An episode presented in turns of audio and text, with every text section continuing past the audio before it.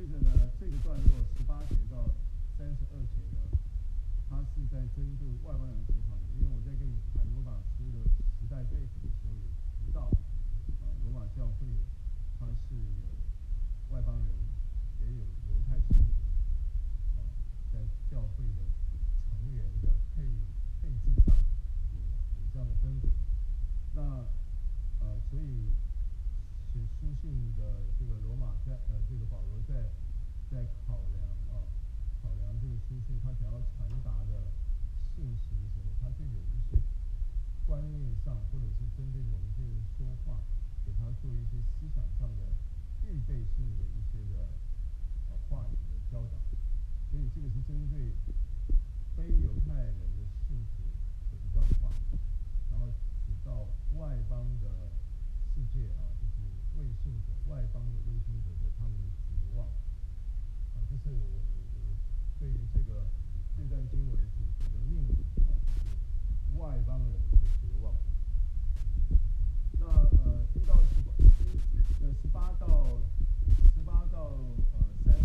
二节，这段圣经呢，呃，我们就先把它走一下啊。把它走一下，十八节到三十二节。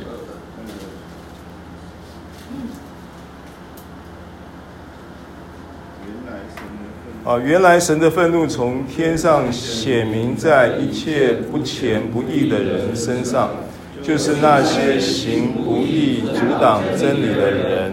神的人所能知道的，原显明在人心里。因为神已经给他们显明，自从造天地以来，神的永能和神的是明明可知的，虽是眼不能见，但借着所造之物就可以晓得，叫人无可推诿。因为他们虽然知道神，却不当作神荣耀他，也不感谢他，他们的思念变为虚妄。无知的心就昏暗了，自称为聪明，反成了愚拙，将不能朽坏之神的荣耀变为水象，昆虫的模式，所以神任凭他们逞着心里的情欲污污秽的事，以致彼此玷污自己的身体。他们将神的真理变为虚谎，去敬拜受侍奉受造之物，不敬奉那造物主，他乃是可称颂的，直到永远。阿门。因此，神任凭他们放纵可羞耻的情欲，他们的女人把顺性的用处变为逆性的用处，男人也是如此。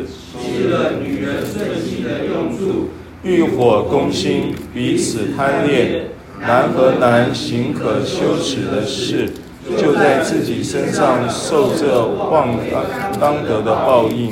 他们既然故意不认识神，神就任凭他们存邪僻的心，行那些不合理的事，充满了各样不义、邪恶、贪婪、恶毒。满心是嫉妒、凶杀、争竞、诡诈、毒恨，又是忏悔的，背后说人的，怨恨神的，侮慢人的，狂傲的，自夸的，捏造恶事的，违背父母的，无知的，背约的，无亲情的，不怜悯人的。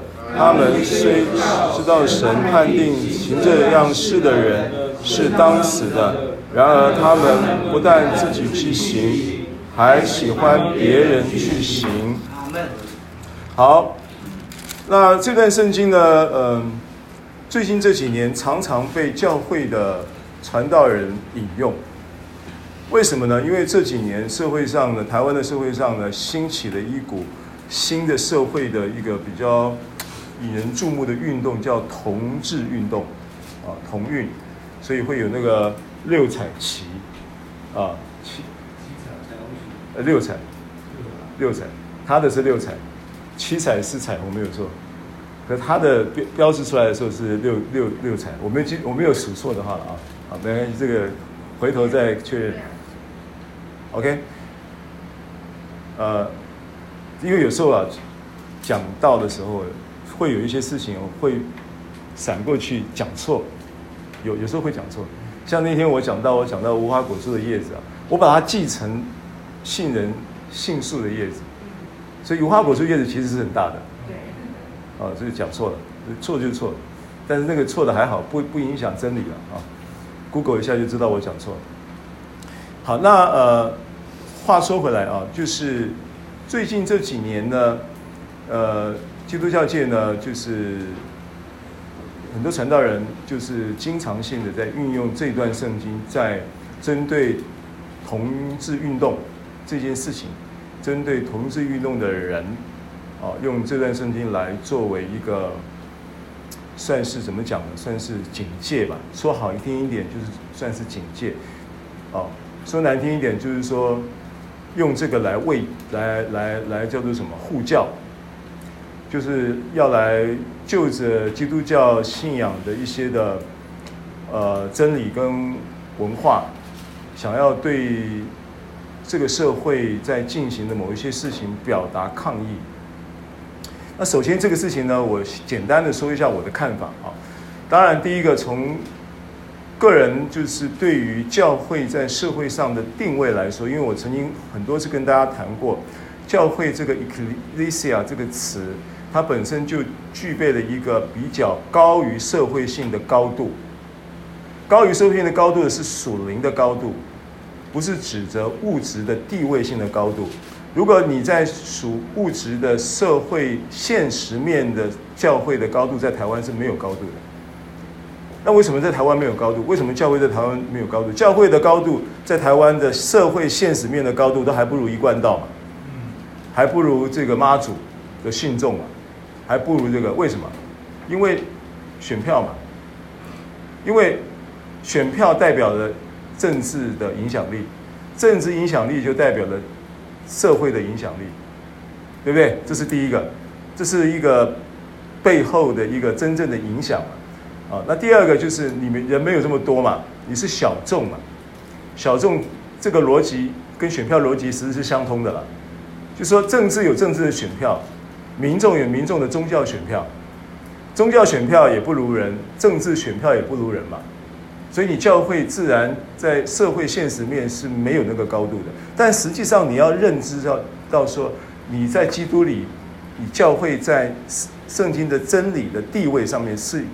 有高度的，Ecclesia 的高度就是一个国度的总管理处嘛，对不对？神国度的总管理处，神国度的存在不是物质的嘛，神国度的存在是灵性的国度，对不对？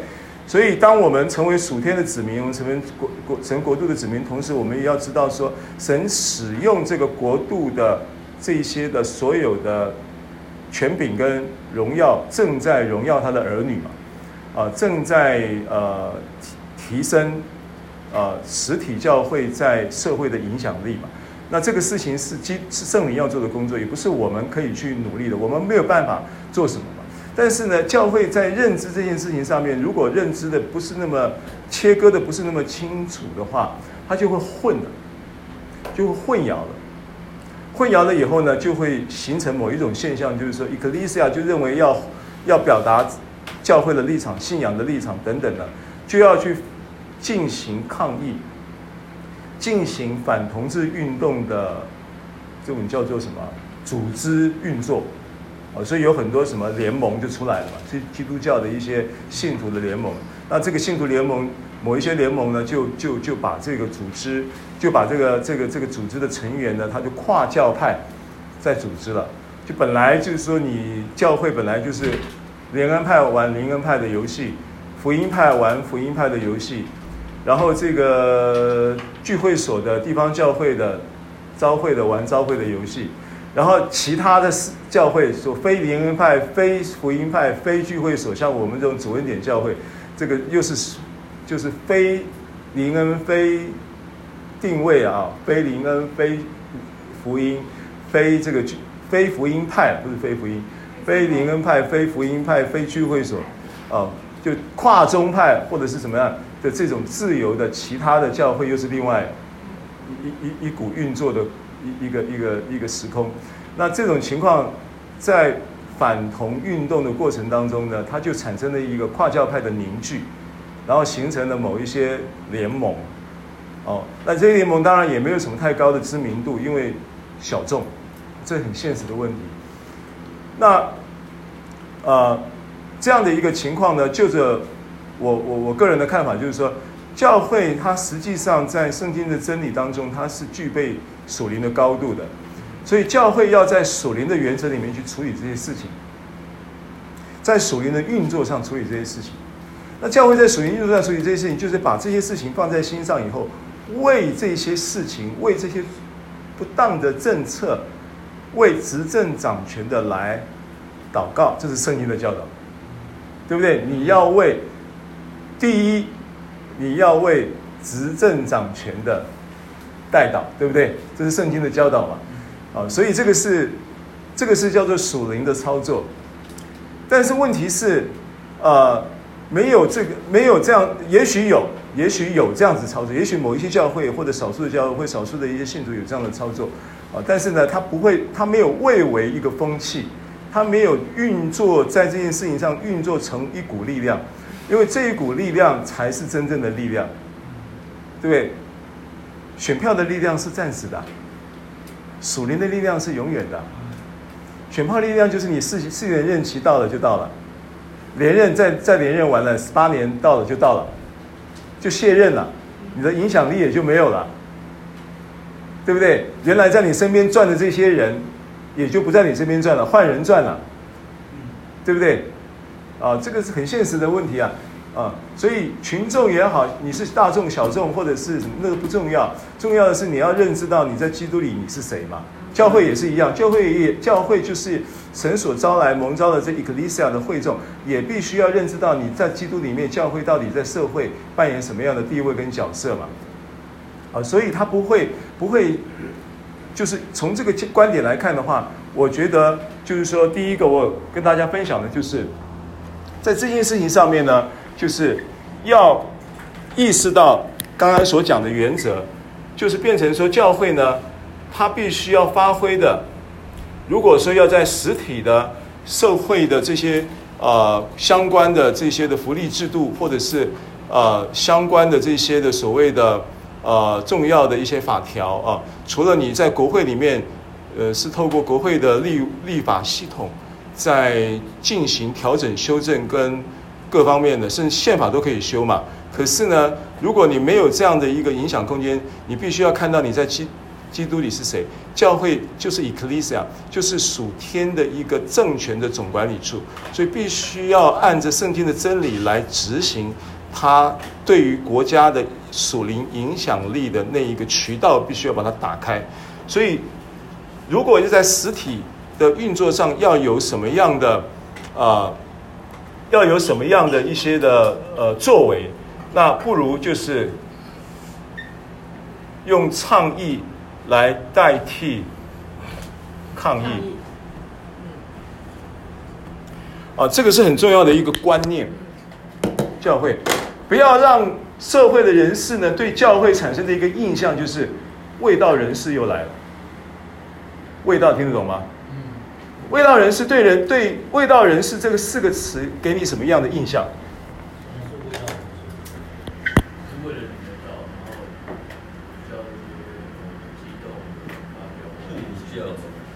味道。保卫你的所谓的真道。保卫你所持守的信仰之道。那有一那味道人士其实各有各的味味道的逻逻辑嘛。你譬如说，你如果今天有一些有一些所谓的环保议题出现的时候，那他就要在某一些议题上面就要开始抗议嘛，挂挂白布条嘛。所以你你看到这四个字的时候，你一定想到那个人上挂白布条嘛，上面写个必死啊什么的，必胜，必胜啊，是不是类似像这样子？你你给，你你给社会能够带来的影响其实是有的，但是这样子那是一个，但是问题是，如果教会采取这样的策略，在在某一些情况之下，你你是给人的印象就是你就是。这些人又来了，可能是一种叫做礼教的迂腐，或者是传统的持守者，或者是所谓的你这个基督教信仰的那种坚持各方面，但是却脑脑袋可能就是叫做什么未开啊，好像脑袋的什么什么迂腐未开，给人给人卫道人是给人这种形象而已啊。真正对人能产生什么影响吗？对社会能产生什么影响？非常的有限，对不对？好，但是如果你你如果说能意识到说，今天我我不要扮演这种角色，我不要扮演这种因为抗议而带来卫道人士的这样的角色扮演，那我用倡议来代替抗议。倡议是什么概念？倡议是智库的概念嘛？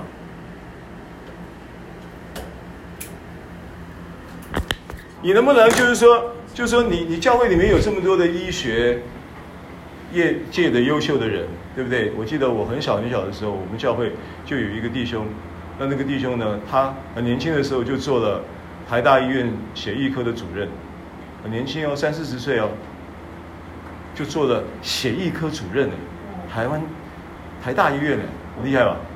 像这种都是很优秀的，然后有的是在商业界是很很很优秀的。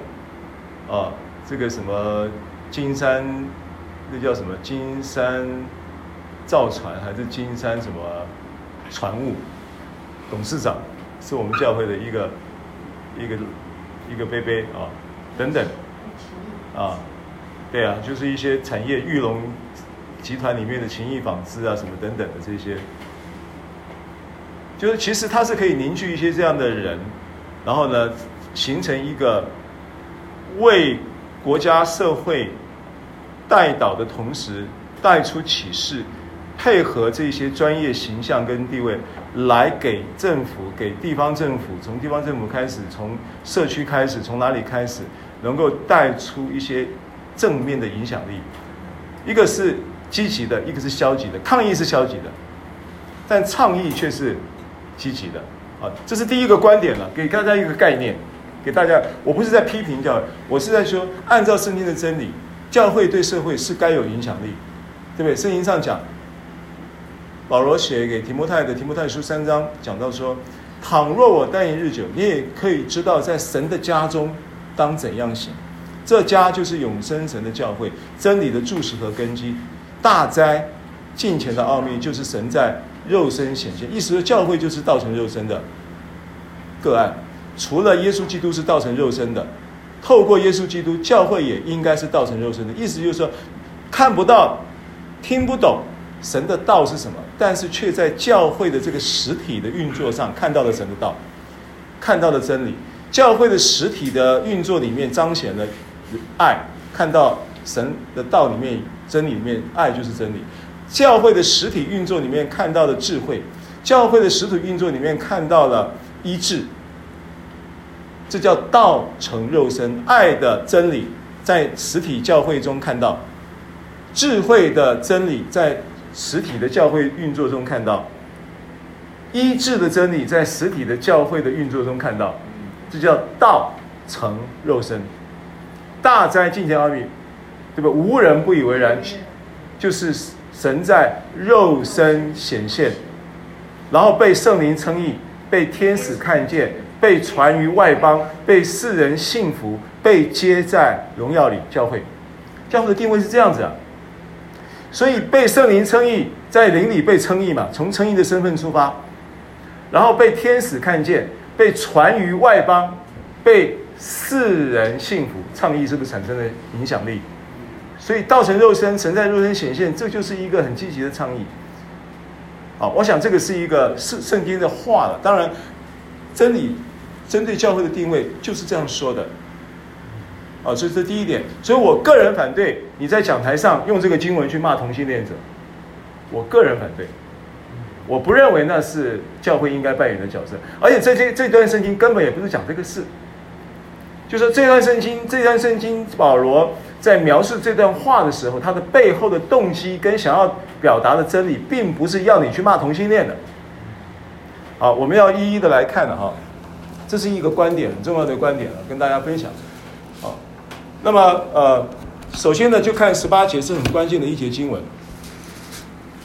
因为前面我们讲到，我们讲到这个呃，罗马书的主题是福音。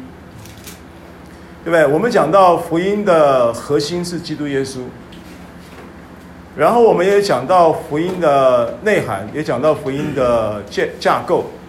那其中最重要的，神的意义要在这福音上显明出来，这是我们上一堂课讲的。所以当讲到神的意义要在福音上显明出来的时候，我们讲了几个重点。我跟大家分享了几个重点。第一个重点是什么？我讲了五个重点，对不对？神的意要在这福音上显明出来，神的意要在五方面显明出来。第一方面是什么？父神。第一方面是神的意，他在福音上显明他是父，对不对？对。他是父亲。当神的意在这福音上显明他是父亲的时候，你会意，你可以意识到神的意的本质是什么？你可不可以意识到神的意的本质是什么？神的意的本质是爱嘛？所以，如果你过去把神的意看作神就是一个审判公，凭着公义的律法审判人的神，你你你的在旧约的时代的时候，耶稣基督没有降生之前，新约的福音还没有启动之前，旧约给人的父的呃神的义，这个公义神的公义的代表就是审判嘛。但是当他是父亲的身份的时候，他不会为审判而审判了，他会在这个孩子的错误的背后找出原因，去解决那个原因，供应他能力，供应他需要去满足背后不能够活出那个正确的果子的背后的成因，他必须要去想办法解决嘛。他有所缺乏，他就要供应嘛。他有所他有错误，他就要去帮他调整。他就要教导他、引导他。父亲不会说你做的事情就把你杀了嘛？那你有几个儿子可以杀？是不是？不可能啊！所以，当第一个神的义在这福音上写明的，就是他是父亲，这很重要的。所以，父亲的本质上，神的意，你就看到他的神的意本本质是神的爱。所以，你没有看到神的爱，你光看神的意，你就会你就会把神做精神分裂者的感觉，神好像精神分裂一样，又说神是爱，然后神又是到处去审判。不是的，神义的本质就是爱。神义的本质在旧约、在律法时代是没办法被人认识的，所以必须透过耶稣基督，透过福音来认识神真正的本质是什么。神真正的本质是爱，神就是爱。All right？好，所以当提到这个概念的时候，你来看这个，因为十八节是延续一到十七节所描述的内容啊。一到十七节是基础，对不对？他神如果他是父亲，神的意的第一个意义就是在这福音上要显明他是父亲，他的本质是爱，对不对？所以他就要从这一个基础上来看十八节，你才会看懂说哦，原来他在讲什么。十八节第一个和本翻译的。这个内容是有跟原文或者跟呃钦定本的英文版是有出入的，这个出入蛮大的。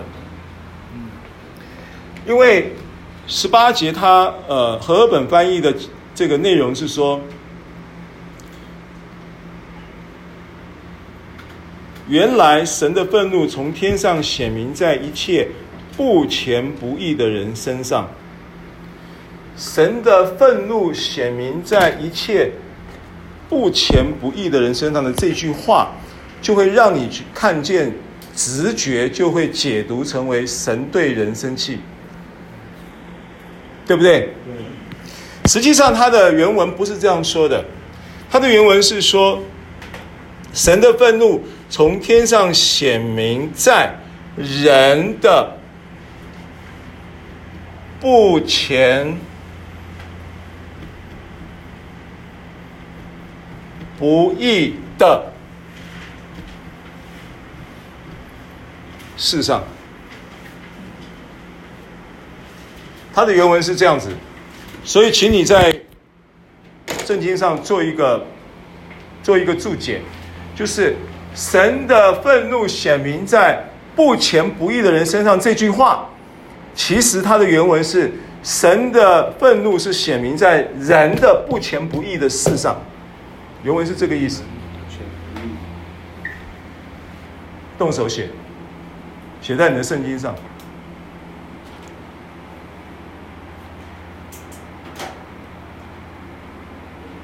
原来神的愤怒正显明在人的不虔不义的事上，所以他不是对人生气，他是对这些事生气。不然你又把神想成一个精神分裂者了，前面讲爱，后面又是气，看到你就暴跳如雷，然后你就透过这种经验去误会天赋，误解天赋。因为华人社会里面的父亲是是表达是错误的，华人社会里的父亲表达爱的那个能力是很弱的，华人社会的里面的父亲表达审判是很厉害的，但是表达爱是很，但有没有爱？有。那儿孩子感受不到，那什么时候才会知才会知道你是爱那个父亲爱他？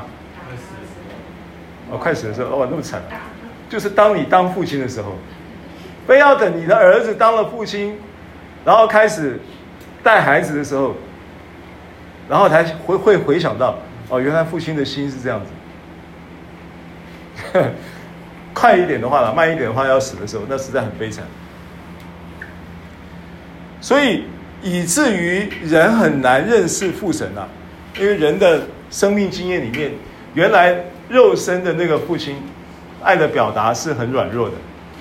那为什么你也不能怪他？因为他在做儿子的时候，他的父亲就是你的父亲的父亲就是这样对他的。华人的爱是很含蓄的，含蓄到你会让人怀疑你到到底你爱不爱他，爱不爱你，对不对？但是愤怒却是很明显的。我跟你讲，这是魔鬼的作为。魔鬼的作为，我觉得华人的历史里面一直在圣经中扮演重要的地位。从以赛亚时代就提到悉尼嘛，提提到这个秦朝秦国嘛，啊，那那个是那个那个是是很重要的一个，就说以色列人。以色列人呢，在全世界呢都被追杀驱赶，只有华人对以色列人特别好，所以华人对犹太人的那一个犹太，所以有逃到中国的犹太人都是被都是被保护的，都是被被被被被很好的对待。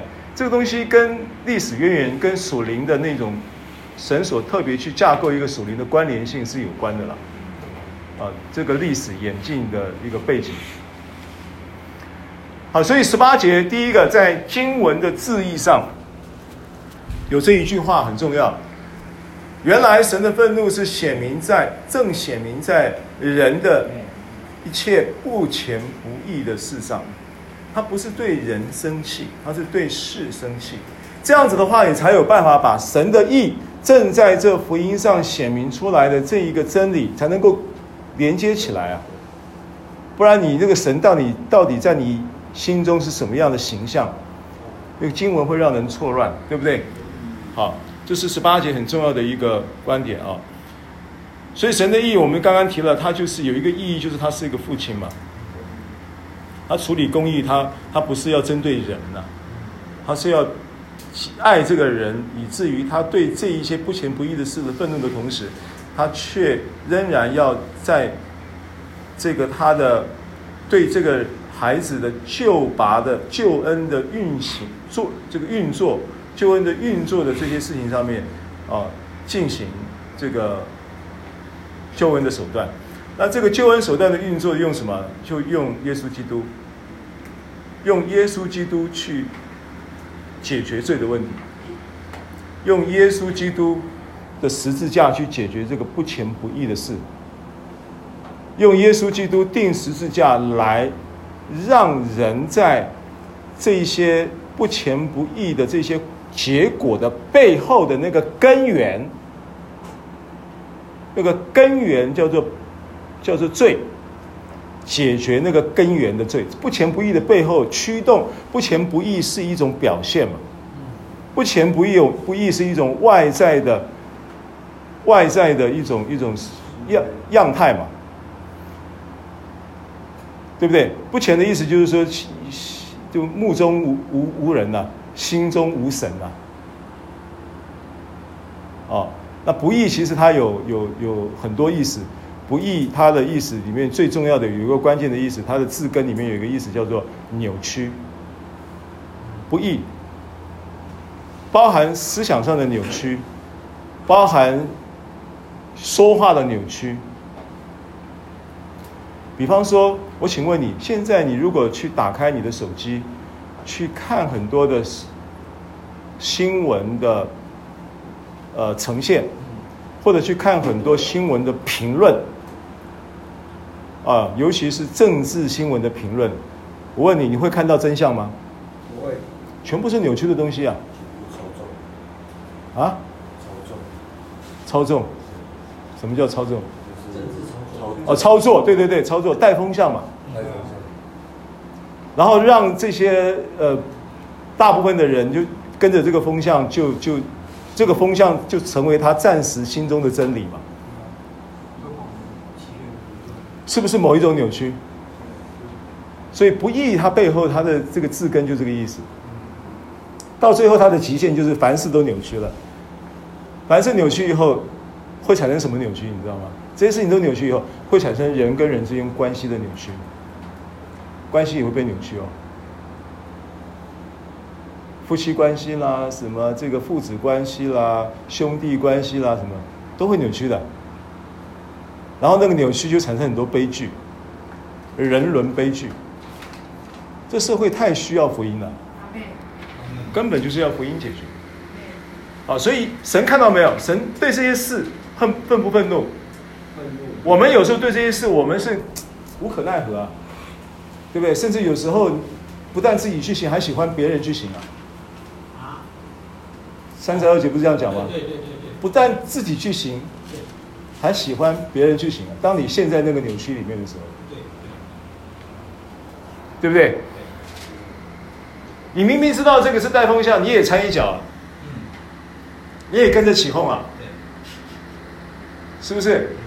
你不会站出来说说那个当初的话，你不会站出来说要跟这个带风向的一四五零抗衡啊？你敢跟他抗衡，他就跟你肉收啊，修理你啊，对不对？少数了。不是说完全一四五零听得懂吗？一四五零网军啊，网军的那个网军系统啊，小英的部队了。然后你你你你要会要要心要够狠，然后嘴巴要够贱，然后呢思想要够扭曲，然后去带风向去那个，那个是有有部队的。然后你你你有这个本事，然后他就是后面就会有有人给钱的。就靠这个赚钱的了，啊，所以你们富贵社会没不不知道干什么，去干一四五零，好像也不错啊，啊，这个扭曲的社会真的是我不知道怎么讲啊。那不谈这个，谈这个其实并不造就人，但我们要回过头来去看这些事情背后的根本问题是什么，这就是罪。啊，所以十八节你要有这样的一个认识啊。那接着呢，呃，不前，我们刚刚讲说说心中无神，目中无人呐、那心中为什么无神？心中无神的，心中无神的这种，呃态度，他是也他的根本就是说他觉得自己比神还大嘛，对不对？啊，所以自己都比神还大了，怎么会？当然就心中无神。那心中无神的，怎么会目中还有人呢？当然也就目中无人了，对不对？啊，这是不前呐。啊，不义我刚刚已经讲了，他他的这个这个字的字字根呐，不义它它的希腊字的拼音是这样写的啊，叫做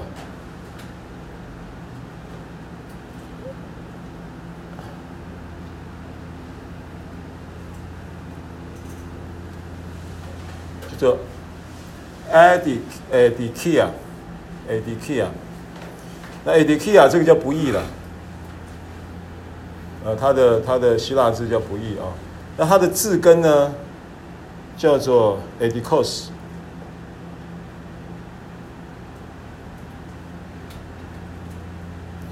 这个就是扭曲的意思。参考一下，这个是两个字啊，不前不义。十九二十节，十九二十节说神的事情呢，人。所所能知道的，原显明在人的心里，因为神已经给他们显明了。自从造天地以来，神的永能和神性是明明可知的，虽是眼不能见，但借着所造之物就可以晓得，叫人无可推诿。啊，那意思就是说，因为。人在这个不前不义的状态底下，明明是可知的，明明就是已经显明的神的存在，但是这一个扭曲的思维呢，却使他没有办法去接受这个事实。意思就是这样子嘛，哦，就是说不是神不给人显明，神已经给人显明了，对不对？神在历史上一直给人显明嘛。对不对？在譬如说，在历史上，人给神给人显明什么？神给人显明说地球是圆的啊，因为人以前以为地球是方的，呃，以为就是到了这个西班牙，就是当时的人以为，尤其是以色列人，以为地极就是西班牙，到了西班牙了，大概就是到就是到了世界的尽头，一直到。一直到哥伦布发现新大陆嘛，那神神有没有显明？神有没有显明地球是圆的？神老早就写明了，在哪里写明？在以赛亚书就写明了嘛。以赛亚书四十章的二十三节嘛，他说神坐在地球大圈之上。以赛亚书，以赛亚先知以赛亚是什么时候的人？西元前七百多年前的人了。那西元前七百多年就意味着是两千七百多年前嘛？两千七百多年前，神就透过圣经显明说什么？地球是圆的。那人什么时候发现地球是圆的？哥伦布，哥伦布发现新大陆多久以前？两百多年前。两千多年前就告诉你地球是圆的，两百多年前的你才发现嘛？那神早就已经启示，早已经显明很多事情是，但是人不接受的。对不对？啊，人们就所以说，他这边意思就是说，因为这个不前不义的问题，以至于人呢、啊，不是神不给人显明，是人在这一个不义的这一种信念，它形成了一个思维，形成了一个扭曲的信念。这个扭曲的信念呢，就偏离了神显明的这些看法，对于人事物的看法，对于生命的看法。所以，在这一个，在这一个扭曲的逻辑里面呢，啊，其实就算是他的思维是扭曲的，就算是他知道某一些事情，他也不会去把这些事情呢当做是真理，因为这个知道也只是头脑的知道。好，譬如说，譬如说，呃，你知道有神，大概。我们讲说，人对于神呢，就是两种态度嘛。一种就是无神论者，就是否认有神的存在；那一种就是呃，就是他承认有神的存在。那其实承认有神存在的人，跟否认有神存在的人，基本上他都有一个根本的一样的根本的问题。譬如说，你到庙里面去拜拜，你是不是承认有神存在，你才会去做拜拜的动作？那你到庙里去拜拜的时候，你做你你的目的是什么？求求东西，不管是求财，还是求平安，还是求这个呃高，这个叫什么高票当选，还是求这个呃高分入榜啊、还是求这个什么？不管什么，不管你求什么，对不对？你总是透过你。这个善男信女总是透过这个去庙里面拜拜的这个行为去表达，说：“神啊，请你满足我的需要，对不对？”那根本的问题是，当你在请神来满足你需要的时候，那你除了拜拜以外，可能你还会添一点香火钱嘛，对不对？所以你的香火钱的。那种添添购也好，或者是那个拜拜的行为也好，其实你是在做一个什么动作呢？你在做一个让神来照着你的意思去满足你的需要，或者是执行你想要执行的事情的角色表达。到本质上，你还是你才是神啊，因为你要神听你的。你要神听你的是你是神还是他是神？你骨子里面还是认为你是神嘛？所以你希望神听你的。所以基督教在讲祈祈祷的时候的意义，就跟拜拜是完全不一样了。基督教讲祈祷的意义是说，我我举个例子啊，我举一个新闻的例子，你看路加五章，路加福音五章三节。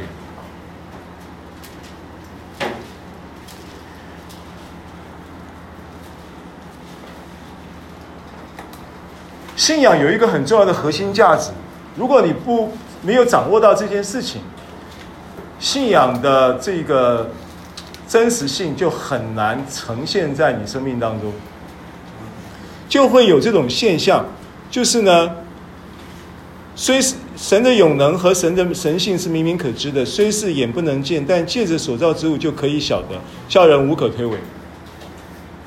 但是人却在这种情况之下，仍然呢。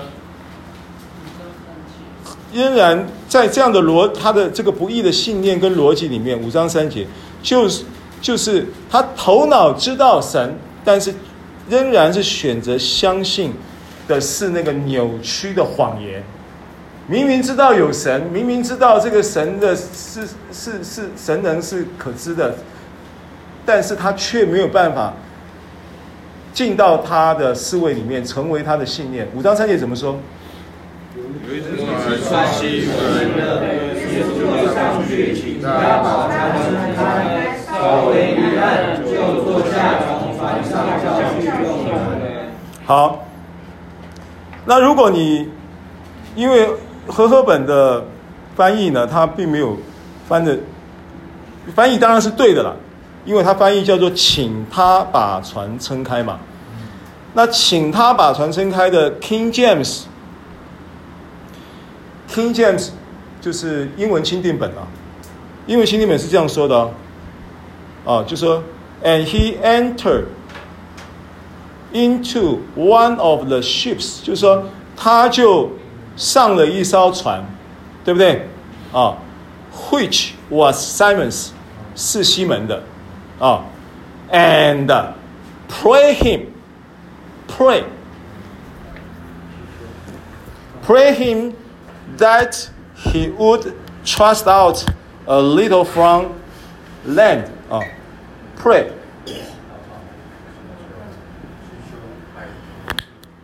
他用这个字，King James 用这个字来给你证明一下，pray。pray，嗯，pray。pray him。看了就懂了，怎么看不懂？pray。照念，pray。pray him。请他。钦定本翻译就 pray him，那 pray 是什么意思？祷告啊，祷告就是 pray 啊，Let's pray，我们来祷告，pray。那谁 pray 谁？耶稣 pray Simon，耶稣请 Simon，耶稣 pray Simon，所以 pray 的意义在这里，它代表什么？难道是耶稣向西门祈求吗？当然不是嘛。所以 pray 在这里的意义是什么？是一种诚恳的，然后表达需求的一种 ask，对不对？一种请求嘛。所以它其实是什么？它其实 pray 的意义就代表是一种交流，一种对等、平等的对话。所以神期待跟你怎么样？平等，平等的对话。神期待平等对话的意义是什么？他是父亲哎，他没有拿父亲的威权来命令你，来压制你，对不对？但是他却降卑自己，成为人的样式，是不是？圣经上是不是这样讲？耶稣基督降卑自己，成为人的样式，然后呢，跟你平等对话，意思是什么？啊？建立关系，建立关系。跟你之间，所以信仰的本质，注意信仰的本质。如果你没有掌握到这一个点，你会在宗教的那一种模式里面转，你没有办法切入。你明明脑袋里面知道，但是你却没有办法享受到，因为整个核心价值在关系。耶稣基督钉十字架在做什么？在处理关系。为什么？因为没有他的十字架，人跟神没有办法和好。人跟神没有办法和好，人跟神是敌对的情况之下，人跟神是无法建立关系的，必须要除罪。耶稣基督就来除罪，让你跟神可以恢复关系，可以和好。然后完了以后还复活，复活以后圣灵来住在人的心里面，叫人跟神可以怎么样维持关系，跟建立关系。恢复了还要维持，维持还要建立。All right。好，所以这个就是整个核心价值。那你掌握到这个，你就看懂这个圣经了。这个就是神的意很重要的一个部分了，对不对？父亲是不是代表了关系的改变？是。马上有一个关系的呈现了，对不对？不一样的啊。好，所以十九二十节带过去了啊，可以理解这个经文在讲什么。然后二十一、二十二节，因为他们。虽然知道神，却不当作神荣耀他，也不感谢他。他们的思念变为虚妄，无知的心就昏暗了。自称为聪明，反成了愚拙。所以这一个不义、不虔不义的事，不虔不义、不虔的态度，以及不义扭曲的思维，让神对人呢是可见而就是视而不见。或者是听是听见却不明白，看是看见却不晓得。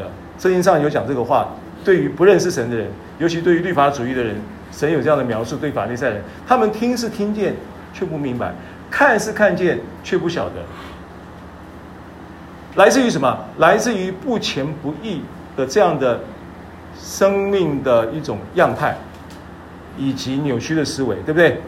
好，那这一个生命的样态、扭曲的思维。经过了神一再的显明，但是人又不理解的情况之下呢，神跟人就渐渐渐行渐远的同时，人产生的一种导致人的思维产生的一种情况，叫做叫做虚妄，思念变为虚妄。思念呢，原文的意思，原文这个词啊，叫做 dialogismos。呃，dialogismos。那 dialogismos，那其实是一个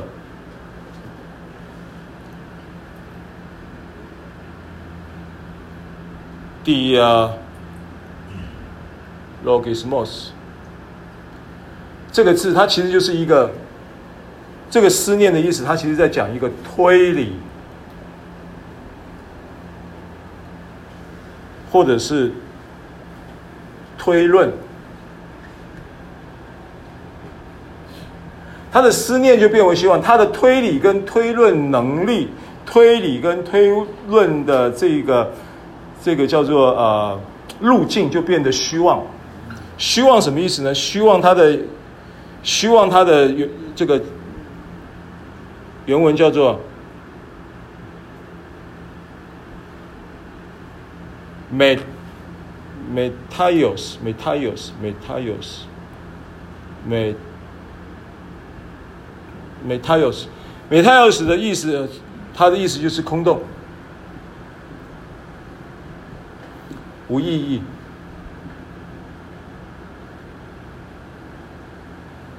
我跟你讲，这个空洞无意义，就是人在这种情况之下呢，他就会导致一个情况，就是他的推理跟推论的能力啊变得虚妄，路径变得无效，或者是推出一些奇奇怪怪的逻辑。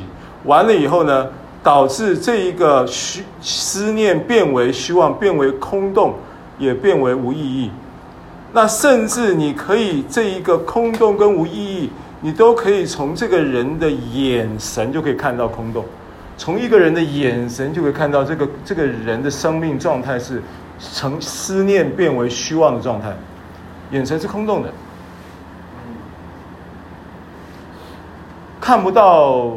看不到生命的那种目标，看不到信心，看不到方向，是空洞的，对不对？啊，所以这个是圣经的这这几个，这一二十一到二十二节的这个这一段圣经的几个关键词了啊，在描述人的生命状态。那其实他的已经浅浅的在表达什么，你知道吗？人在这一种导致从不前不义导致说他的。思念变为虚妄嘛？因为他的他的和合本翻译这个 dia dia 啊 logismos dialogismos 它叫做思念嘛。它的和本叫思念，然后这个 metaios metaios 叫做虚妄，它的和本叫做虚妄，就思念变为虚妄的这件事情。呈现在人的生命的那种里面，人活的其实你已经可以看到了，他其实就在描述一种人其实是活在绝望的生生活状态里面，人生是没有盼望的，到后来就怎么样？到后来就是行尸走肉。我我我我从这个几处圣经这样延伸下来，你可不可以想象那个状态？已经已经感受到绝望的氛围，对不对？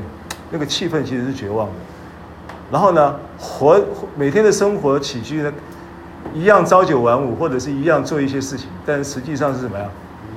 行尸走肉，觉得是生命是空洞的，没有意义。福音要解决这个问题啊。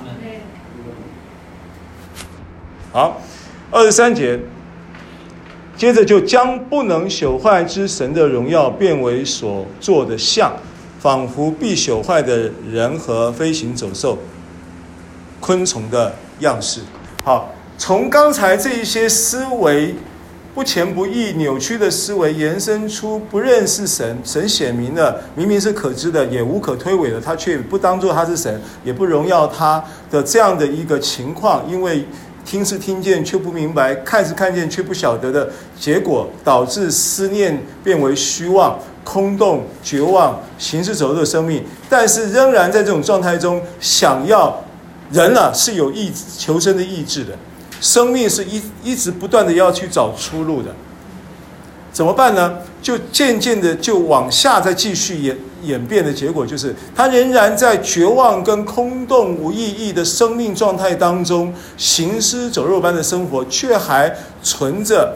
在生活当中有没有什么蛛丝马迹可以让我稍微不要这么空洞，可以让我稍微不要这么绝望，可以让我稍微不要这么无意义？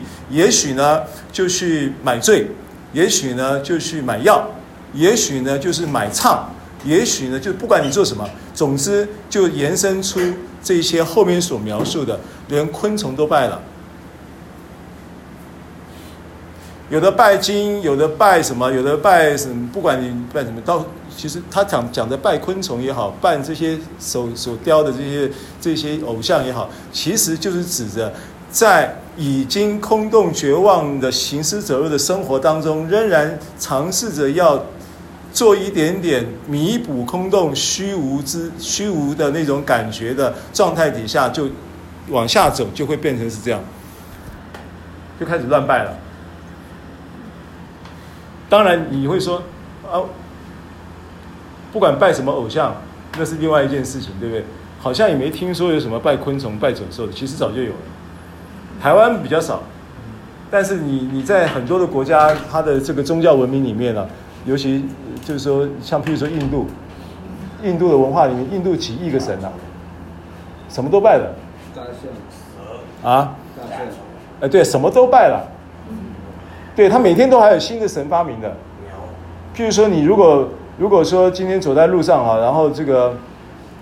踢到一块石头，然后踢到这块石头，他这个就觉得今天可能这块石头对他来讲是幸运的神，他就把那个石头带回家拿去拜。就就我就简单的描述就是这样子，他就有这样的文化。那就着我们这一般，我们觉得觉得我们是有文明的人，我们这个儒家的思想，中国这个。呃，这么久的历历史跟悠久的文化，哪里会这么愚蠢，对不对？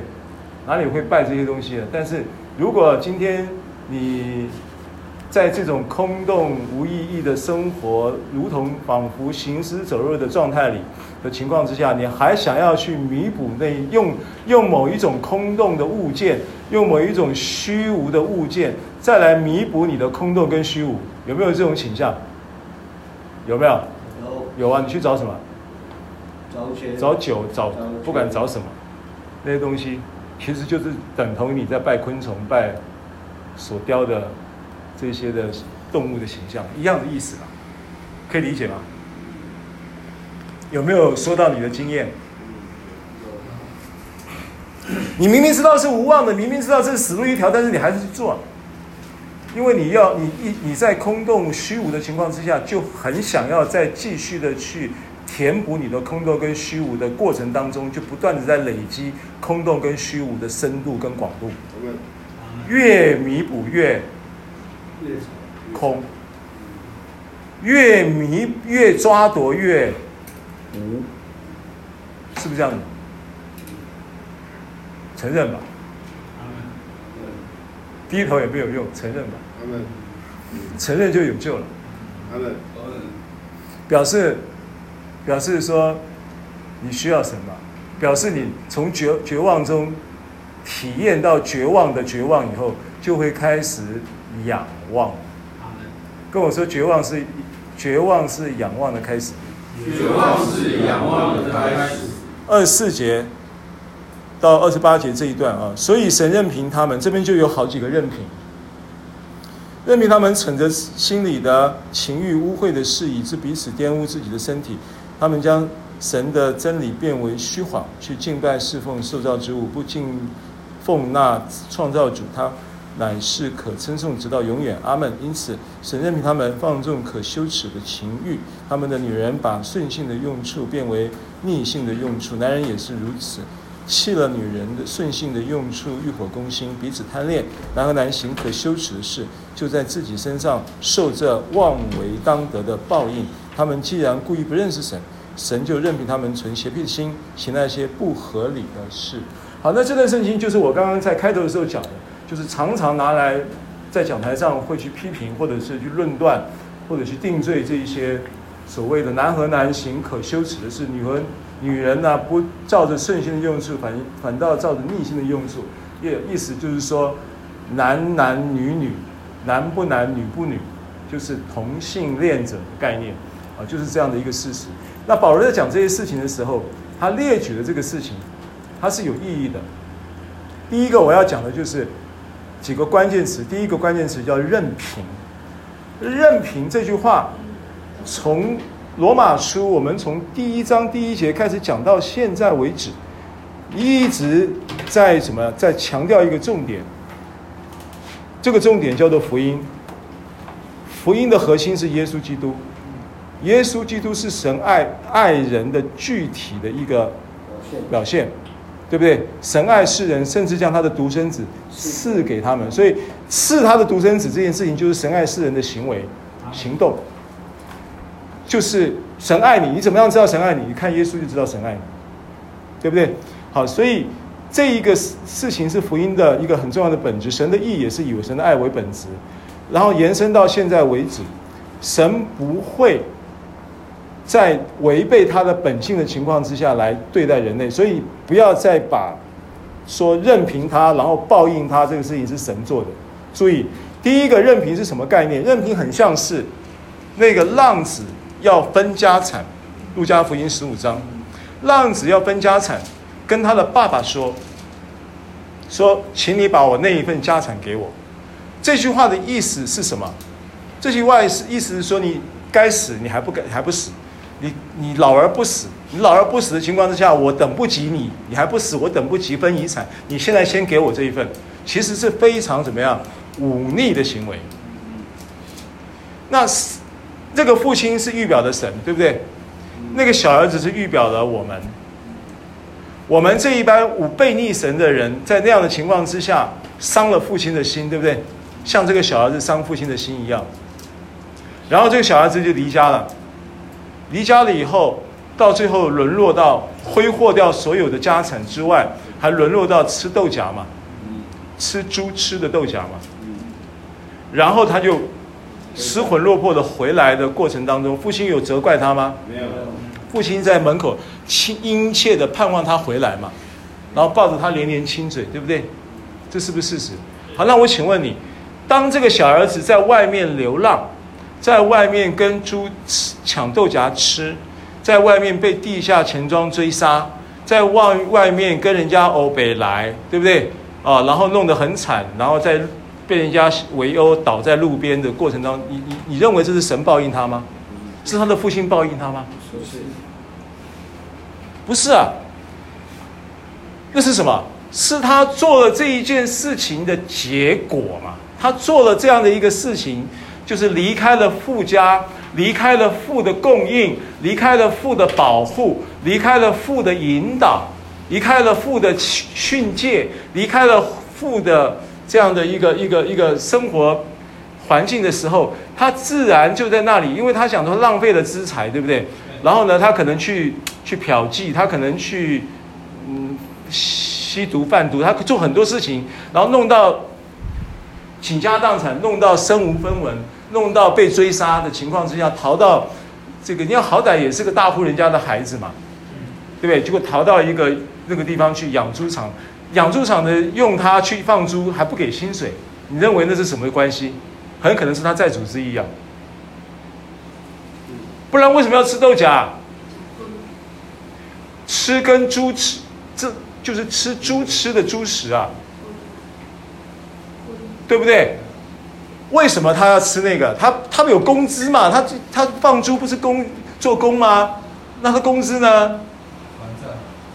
对不对？对啊，很，你可以想象他跟这个雇主的关系是什么？他可能雇主就是他的债主啊。那个就放租的人其实也在放高利贷嘛，有可能是这样子嘛。那你不能说今天这个是父在报应他。好，同样的。今天这些事情难和难行、可羞耻的事情，后来跑出了一个东西叫什么？现在爱之村里面十个有八个是这样的个案嘛？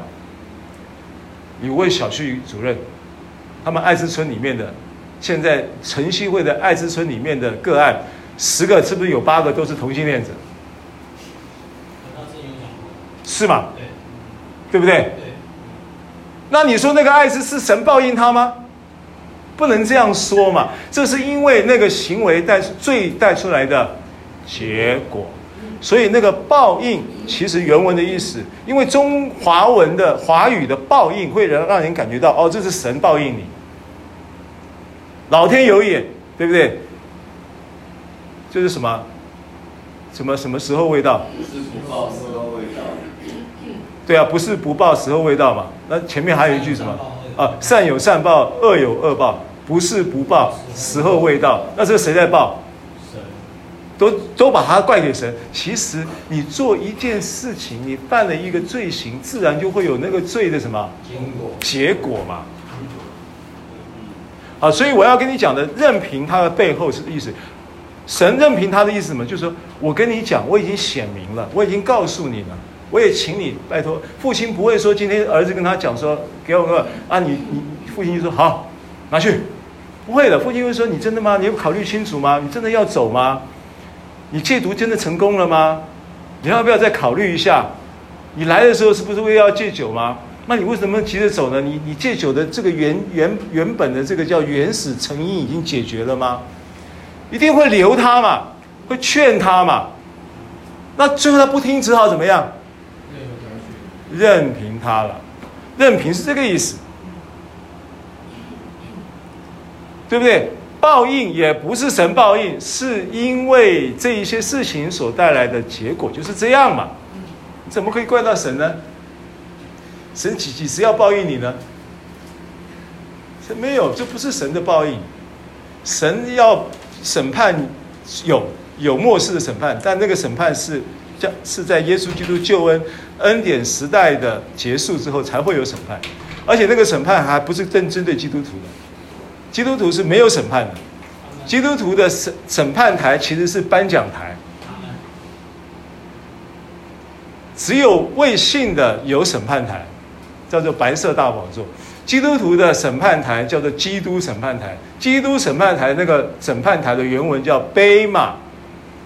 贝玛的意思就是颁奖台，意思就是说，基督徒只有有奖跟没奖的，没有审判这件事情，因为耶稣已经怎么样，代替了所有的审判，所有的问题都已经在十字架上解决了，还有什么审判？这是不是福音？我跟你讲，你就这么简单，你这种事情啊，很多人奇怪，就是说脑袋转不过来，这种事情就是宁可信其有嘛。你宁可信其有嘛？你要拜妈祖，你拜你的妈祖没关系，你也来信耶稣嘛。耶稣看是耶稣真还是妈祖真嘛？你宁可信其有会怎样呢？但是就是那个不前不义、脑袋扭曲的卡卡住了，就是不信。你讲什么我就是不信。奇怪了，为什么？思念变为虚妄，就卡在那个地方，也不要卡什么，卡得很莫名其妙，对不对？不要钱。只是做决定，只是说接受、相信，什么都没有，所以要要就有，就接受，就这么简单，没有风险，没有要求，没有但书，没有交换条件。那、啊、你宁可信其有怎样？不会怎样嘛？但是就是不要，思念变为虚妄，这个东西真的需要，问题需要解决。那偏偏要要解决这个问题，还得要信嘛，对不对？好，所以二十四到二十八节这一段明白了吗？对，神其实是爱人，他都在保保守人，只是给人们这些机会要悔改。像挪亚也是一样。你说挪亚那个时代审判人，我跟你讲啊，现在不管是譬如说大陆最近水患很严重。然后呢，COVID-19 在二零一九年到二零二零年的这一个时，这一个这一个事情呢，延伸出了这样的一个社国全世界的一种动荡等等，很多的人都把这些事情把它推理成为神在审判，神在报应，没有审判，没有报应，神没有审判，没有报应。我跟你讲。这些背后，你真的要去找它的原因啊，十之八九啊，这些病毒，我跟你讲，神在造人的时候，在造伊甸园的时候，有造病毒吗？没有，没有这种东西嘛。神根本就没有造跟疾病有关的东西啦，根本就没有。因为他在造了人之后，最后的结论说，他看这一切所造的都甚好。所有的受造之物，他神造完之后，都加了一句话，叫做好。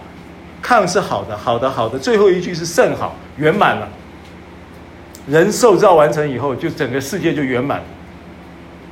所以换句话说，现在你所看到的这一些灾难，我们再讲白白一点，你就为什么你这个高雄会淹水？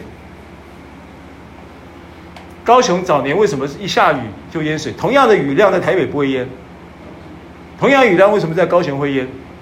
我请问你，问题是什么？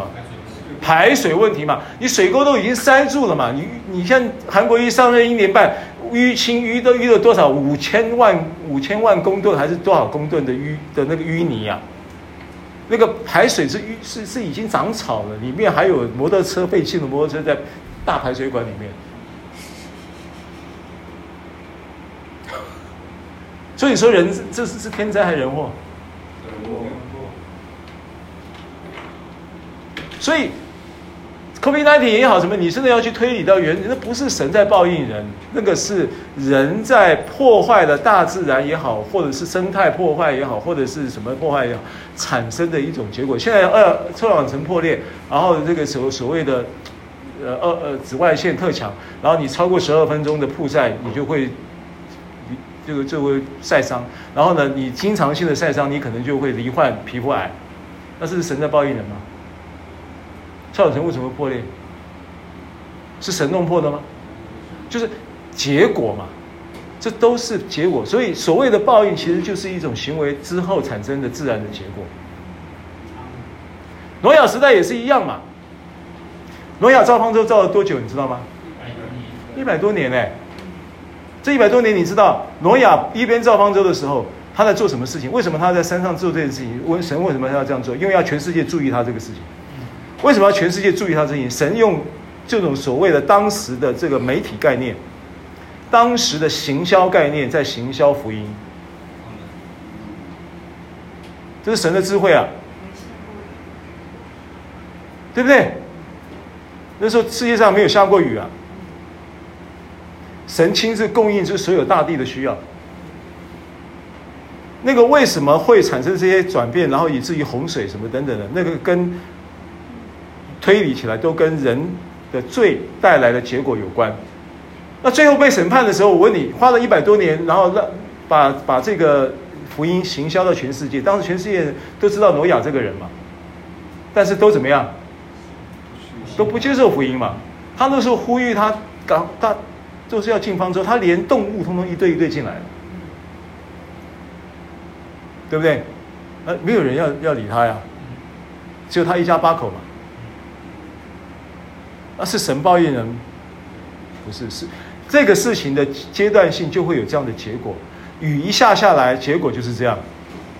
那没有下下来以前呢，请你进方舟，就这么简单嘛。